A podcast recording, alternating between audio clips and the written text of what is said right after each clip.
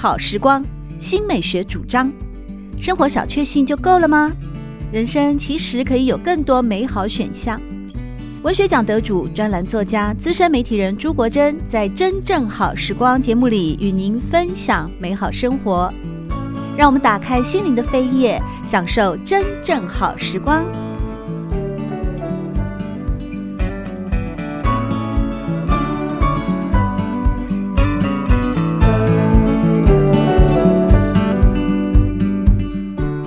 众朋友们好，欢迎来到真正好时光，我是朱国珍。在今天和大家分享的这本书呢，在我介绍书名以前啊，先来给大家一个概念，那其实也是这本书的副标题了，那就是啤酒、葡萄酒、威士忌、烈酒、鸡尾酒如何从治疗药物变成了心灵慰藉。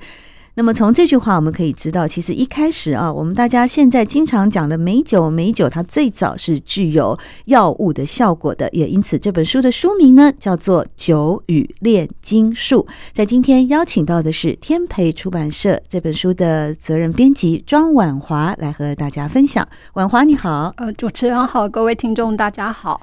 酒与炼金术，一个是喝的，一个是用的，这两个字，这两个概念。为什么会连接在一块呢？嗯，对，这也是我们一开始想要出版这本书的时候，呃，被它的标题吸引到了。嗯，嗯，那像炼金术，就是呃，在中古世纪时候，其实在欧洲蛮盛行的。然后我们也知道亚洲也很盛行，因为以前的炼金术呢，其实就是要炼丹药，然后要从那个里头找到一种呃。如果东方的话，直接讲就是一种长生不老的物质，对，对对，一种药物。没错。那其实西方他们说，他们要找到呃生命的最终元素。也就是后来，其实鲁贝松有一部电影叫《第五元素》，对，那它其实就是这个概念。那这个第五元素，也就是他们所指最纯粹的。那这个最纯粹的东西要干嘛呢？它其实一样，就是跟东方一样，就是它也是可以让人类要能够那个延年益寿，要身体健康，然后会让那个人的智慧更上层楼之类等等。然后在他们追求这些所谓的纯粹物质，所谓的生命的第五元素过程当中，其实呃，就改良了蒸馏技术。对，因为要从一个物质里头去提炼最纯粹的嘛。那用什么物理化学这，以前都没有这些方法，所以会用大家手边最能够找到的，就是像加热。那这种加热过程其实就慢慢发展，后来呃就变成一种有系统的蒸馏法。那这个蒸馏法一出现之后呢，其实就把很多东西都改变了，只是他们还是没有达到他们最终的目的，呃，就没有找到所谓的那个第五元素到底是什么？生命之水，是不是？对，对。那像就是其实呃，在第五元素。的一些其他的附加产品，就比方说，哎、欸，他们要把铅变成金，嗯，所以有要追求财富的人就会想要利用这个去把那个金块炼出来。可是当然这就是失败。可是另外一种就是这本书另外一个大主题，嗯、呃，这个酒呢，反而在从中就获得了很多的 那个帮助跟改进。所以炼金术可以说是这个制酒技术。在那个无心插柳柳成荫的状态之下，嗯，那从中世纪之后就有一个很大的跃进。是，嗯，我我们现在认识一下这个作者啊。其实这作者他是呃酒类专家嘛，坎伯英格里许 English Camper English。那他同时也是呃最佳调酒作家啊，诶，他也被选为全球酒饮产业的百大影响人物啊。也就是说，他认识酒，呃，他分享酒，但他更从一个酒的产业，或者是说文化，或者他的历史啊，呃这些方面来着眼。那也因此写成了这本《酒与炼金术》。其实，在他的前言里面，他一开始就告诉大家，古早的年代药酒是不分家的，也就是说，酒它其实是有治疗的效果，它不但可以镇痛，可以杀菌，还可以麻醉哦，好像好像是药了嘛？对，其实为什么从很早很早之前，酒其实是当做药？嗯，那个时候我们都知道，当然不可能有任何的什么卫生观念，嗯、所以人们喝水，比方说就是从从一滩死水里头提。那个拿到的水呀、啊、湖水啊，那当然不可能会有杀菌，不可能会有过滤等等效果，嗯、所以常常就是喝下去就很容易出事，就是肠胃肚子不好。对啊、那可是那个时候呢，那那时候的人其实他们就会用谷物，然后做发酵。对，那其实谷物发酵就是变成酒嘛，嗯哦、嗯，所以其实那时候就就是很早很早之前就有酒了，就是那个时候的人就已经懂得这种制酒技术。只是那时候的酒，就是酒精本来就是有杀菌功用，嗯，嗯，所以所以当时的人就会说，哦，喝酒比喝水好，对。那酒精就是除了杀菌之外，那它也可以有那种就是舒缓麻痹的效果嘛，就会止痛。因此，对那个时候的人来讲，哎、欸，酒就比那个水好，而且他们就觉得酒可以治病，因为你就是牙痛啊、肚子痛啊、头痛啊，这这种这种病从人类古早的时候就有嘛。那当然，他们不知道怎么办的时候，他们就发现，哎、欸，他只要喝下这个。有酒精的饮料，就是发酵过的一些，那就会减缓这些症状。这是喝醉酒的关系吗？头昏脑胀的吗？知道，可能不会到喝醉的程度吧。因为以前的酒，对，那据作者说，其实以前的酒就是很像那种很浓稠的粥，对，跟现在的酒就就完全不同。所以他们会用那个芦苇当做吸管，那因为那些。谷物什么的会漂浮在上面嘛，所以你吸管插进去，你就就可以喝到比较下面，不会有那个杂质的的酒。那所以这个酒对当时的人是非常重要的东西，所以他们也就叫它做呃所谓的生命之水。是在中国文学史上啊，记录这个酒其实出现的也蛮早。我想说，大家一般印象最深的大概就是曹操的《短歌行》嘛，对酒当歌啊，人生几何啊，还有何以。何以解忧啊？唯有杜康啊，讲的就是酒嘛。那魏晋年代大概是在西元两百年左右啊，所以距今也有将近两千年前了。那么也有一说啊，在中国古代的这个酒啊，其实也不是人类刻意发明的，而是把谷物啊或者是水果啊堆放在山洞里面太久的时候，它因为夏天很热，自然发酵了。发酵以后就发现，哎，这个流出来的这些哦汤汁啊，有点香味哎。然后尝了以后呢，就是有点微醺的那种哦，快乐的感觉，所以慢慢的它就演变成为了酒了。那在《酒与炼金术》这本书里面，作者对于酒的缘起有没有一些考证呢？他既然说最早药跟酒是不分家的，有这个就是作者他因为其实嗯从酒开始去看，他也发现本来只有研究一种酒的来源。跟就是啊、呃，它的起源跟从一开始有到现在之间，他就发现，哎、欸，其实它有经过很多的变化，嗯，所以才变成我们现在今天知道的样子。那作者就从中开始扩大了他的那个关注范围，因此他呃，像主要他就罗列，哎、欸，就是葡萄酒、啤酒、威士忌。烈酒、鸡尾酒这几种哦，那像葡萄酒，其实像啤酒，应该可以算是很早很早就出现的一种酒类。那一直到现在，就是大概也不过到二十一世纪初的时候呢，在爱尔兰，就是如果你去捐血，捐完血的人就可以得到一罐那个健力士啤酒。哦，是啊，因为它就是从以前就被当成是一种那个营养补给剂哦，或者可以说，其实，在早期像那个呃，以前希腊那时代，他们甚至会把它当做是那个犒赏给付出劳力工作的人，对，这是他们恢复精神的、恢复体力的一些呃一种很好的饮料。嗯，那像就是。哦、呃，甚至后来还有会给，比方说小孩。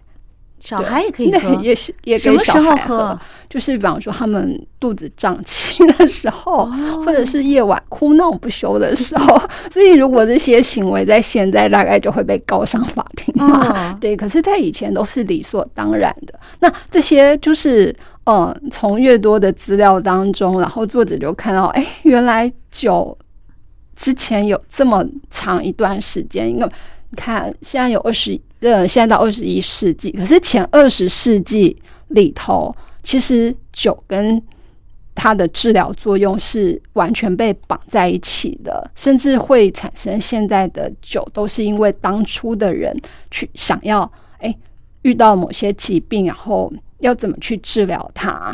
对，那中间就是最后这一百年，到底怎么从药用到娱乐？就是一个非常大的转变，对。嗯、那作者就从他最熟悉的娱乐开始往前推，因此，当我们从这本书的头读到尾的时候，就可以很清楚的看到说，哎，那这些酒到底它怎么形成，然后曾经被怎样使用？嗯、为什么以前家家户户的家里呢？其实常备药物有很多都是酒。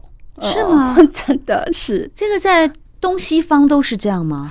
对，因为像日本他们也是。然后，呃，我不知道，就是主持人小时候有没有听过一种叫做养命酒？其实现在也还有啦。嗯呃，里面有一根人参的那个吗？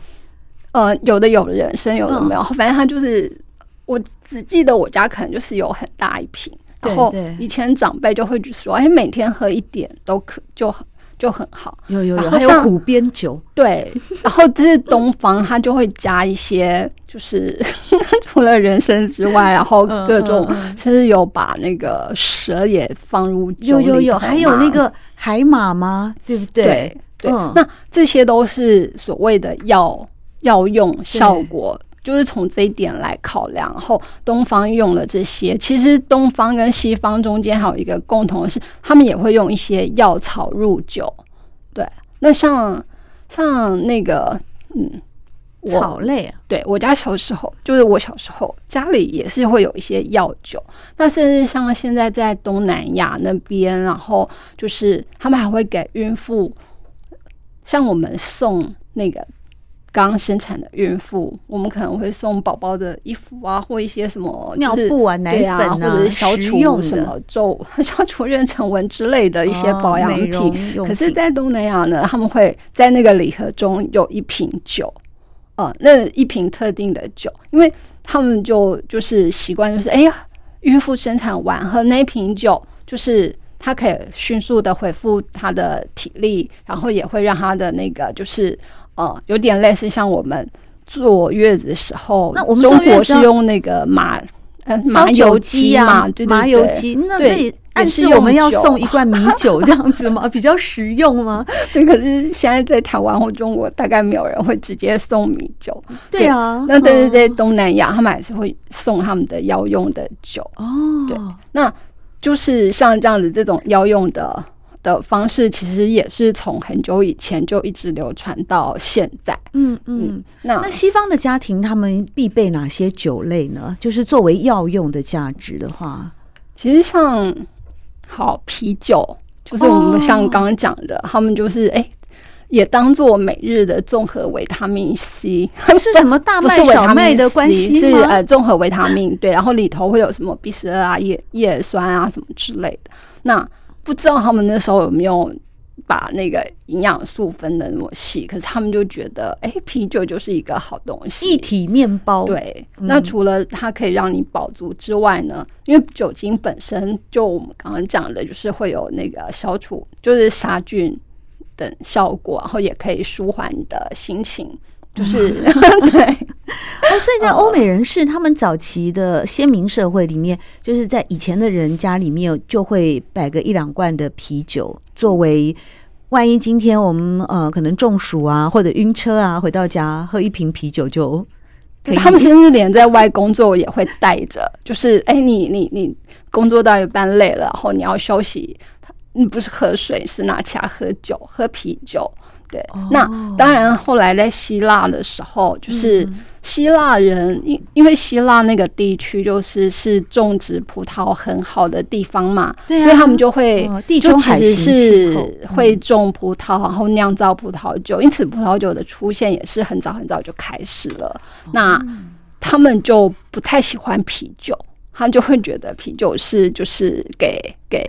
一般人，一般平民喝的，那他们自己是喝葡萄酒，嗯、那可是他们同样就是也会在葡萄酒里头，然后嗯，也借由酒精，然后跟药草结合，因为药草就是除你除了干燥之外，好像也没有其他特别的保存方法嘛。嗯、可是他们就发现，哎，在那个用葡萄酒，然后加入药草。的话，那一方面就是也是借助酒精的杀菌力，它就可以延长那个药草的保存期限。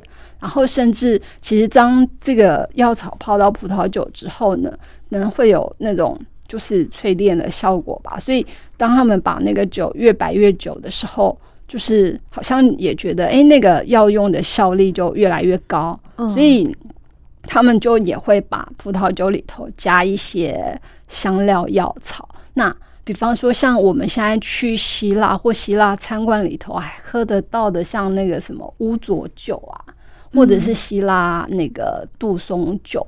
哦，杜松子，哎，对，杜松子松哦，希它叫希腊松子酒，松子酒，对，那这些其实都是同样的概念制作的。然后他们在做这些时候，其实餐前喝就是帮助开胃。餐后喝呢，帮助消化；是然后你晚上喝呢，帮助睡眠；你早上喝呢，帮助提振精神。对，这是平日，就是你身体没有病痛的时候。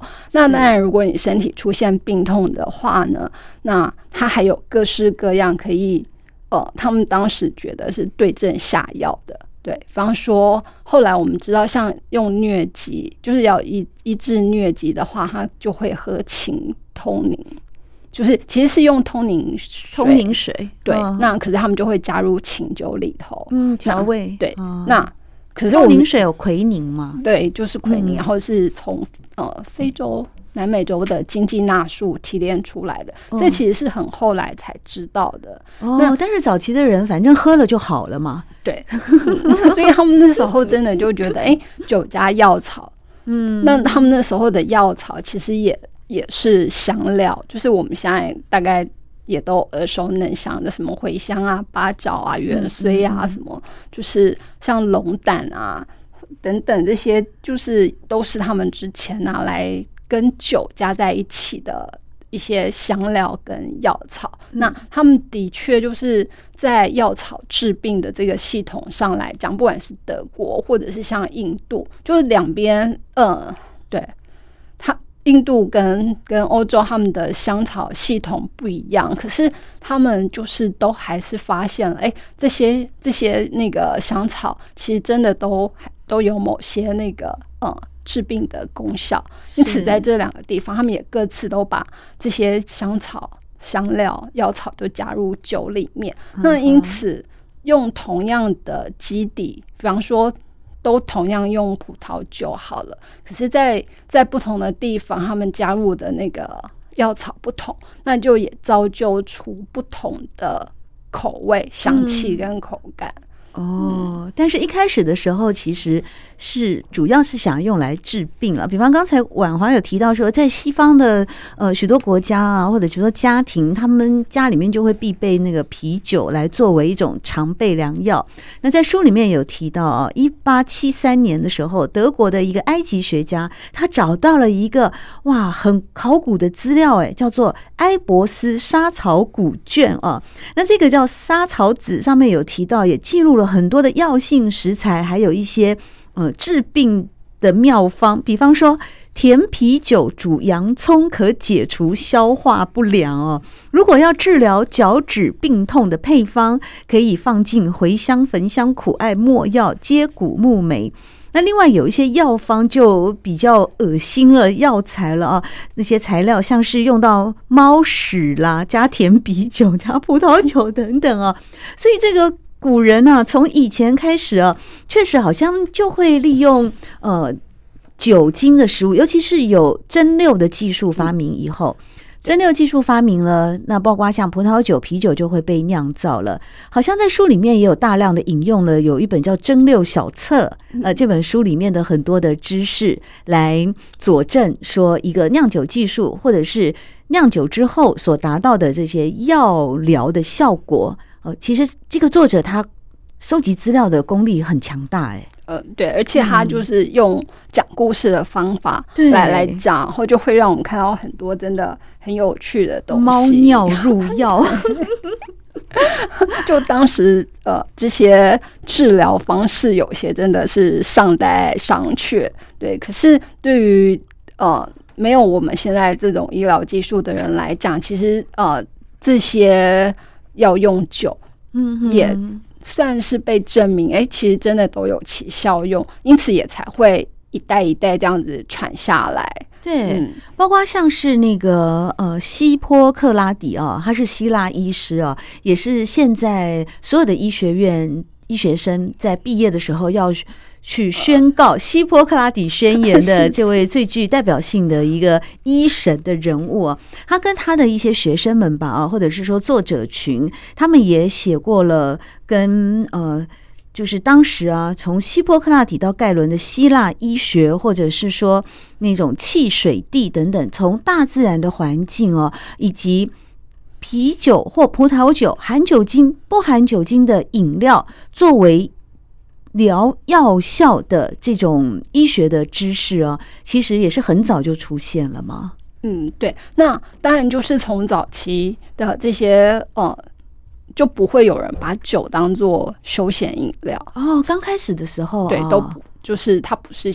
它不是像我们现在这样拿来，就是爱很多爱情电影啊，男女主角约会啊，都会在餐厅里面点上一杯红酒。以前不是的哦。对，那因此那个时候其实结合了医药知识，所以他们对于如何喝酒，就是也有还蛮蛮详尽的说法，嗯，跟呃自然而然形成的规则吧。所以其实看起来以前的人并不会想说，哎，我要喝酒买醉。对哦，不是为了那个，嗯。今宵酒醒何处？杨柳岸，晓风残月哦，在中国古典文学里面的这个是柳永所写的词里面有提到的一种浪子生涯。所以一开始的时候，呃，酒精饮料的出现不是为了这些诗情画意的，对，是就真的是很实用的那个性性质存在。对，那上到那个西方的中世纪。然后酿酒技术，因为蒸馏技术越来越好嘛，然后那种蒸馏的知识学问，其实也都会把持在在有限的人的手里。那到欧洲，其实会握有这些知识，呃，大概主要就是像一些僧侣，呃，修道院里头的僧侣，而且那个时候。呃，因为整个宗教发展也已经过了一段时间，嗯，所以原本的教会组织呢，其实就有一些就是腐败啊、贪污啊，或者是跟权贵上流阶层勾结等等，因此有有有志之士，就是想要重新找回某种就是比较纯粹的宗教精神哦，所以他们就会自己到。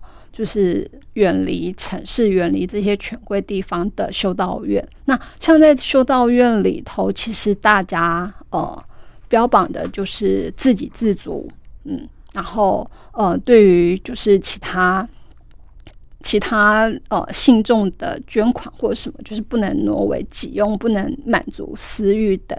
就他不能把那个捐款拿去买 LV 包嘛？哦，他只能就是通通是归于整个教会或修会所有。对，那他们也会就是把这些呃金钱的用途拿来就是帮助周遭他们的信众的生活。那可是对于修道院，他就他就不再接受那些贵族的补助。或者是捐献等等哦，嗯，那他们要怎么样自给自足？其实除了种植作物之外呢，因为他们握有这个蒸馏的知识，所以他们也知道如何制酒。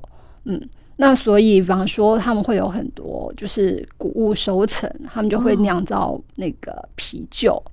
所以我们现在知道很多不同的餐酒馆，他会推哎修道院啤酒。哦，是哦，对，那这个修道院品牌啊，是，而且他后来就是嗯，后来应该说到现在，他其实就有还蛮严格的认定，嗯。嗯，因此作者其实也在书中提到为什么会有这些修道院啤酒的产生，然后当初他们哎怎么去。怎么去呃制作出这个？一方面是制酒的技术跟制酒的规范，嗯、然后另外一方面是，哎，它也让它成为了一个算是啤酒中的特定品品牌。好，但是无有喝有保佑的意思吗？也没有，所以他们做出来的会特别好吗？他们会有他们特别的味道。哦，对，因为他们用的那个原料可能也是出自于他们自己种植的一些植物，嗯，然后来添加到里头去，然后甚至像他们就是作者说，哎，其实以前并没有用到啤酒花这个东西，对，他们反而一样，就是用用各种那种药用草，呃，药用草药草，然后加进去里头。那他们其实。有一段时间，本来可能会规定说：“哎，你不能饮酒啊，不能不能怎么样。”可是，对呀、啊，我们感觉这些修道人好像都要非常呃清净 饮食那样子，然后呃不能有什么酒色财气这样子沾染啊。可是对于欧洲的这些修道院，比方书里面有提到的，像是圣本笃教会啊，或者是说呃圣。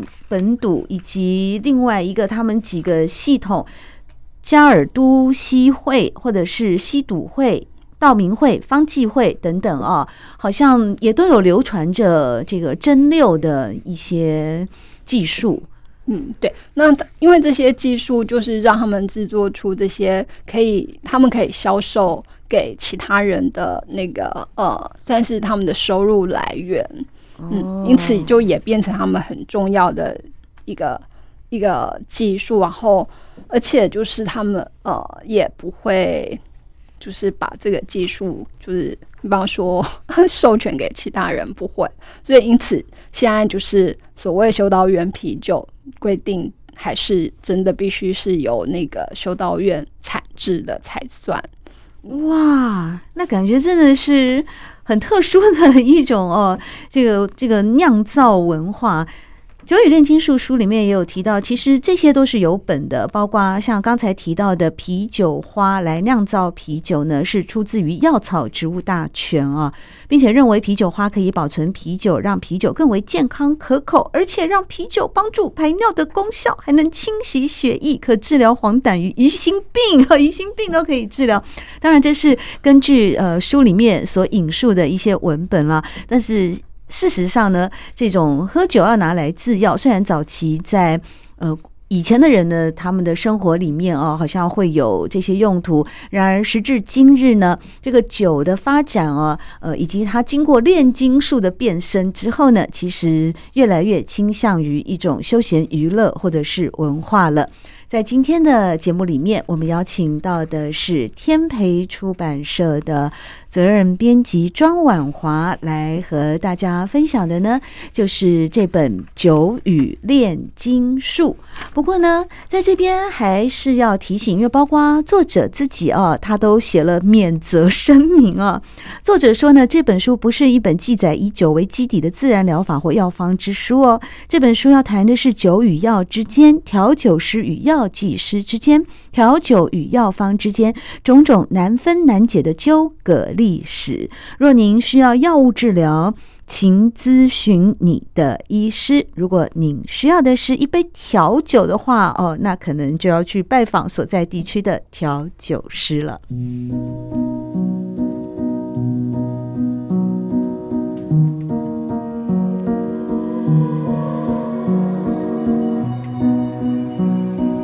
真正好时光，每个星期六早上八点钟到九点钟，在汉声广播电台全国联播网播出。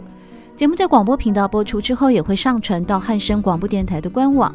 在官网当中，您可以在经典回放的单元里搜寻“真正好时光”，随时收听到国珍为各位制作的精彩内容。喜欢朱国珍制作主持的《真正好时光》，欢迎您订阅、分享或留言，随时保持互动，一起共享美好生活。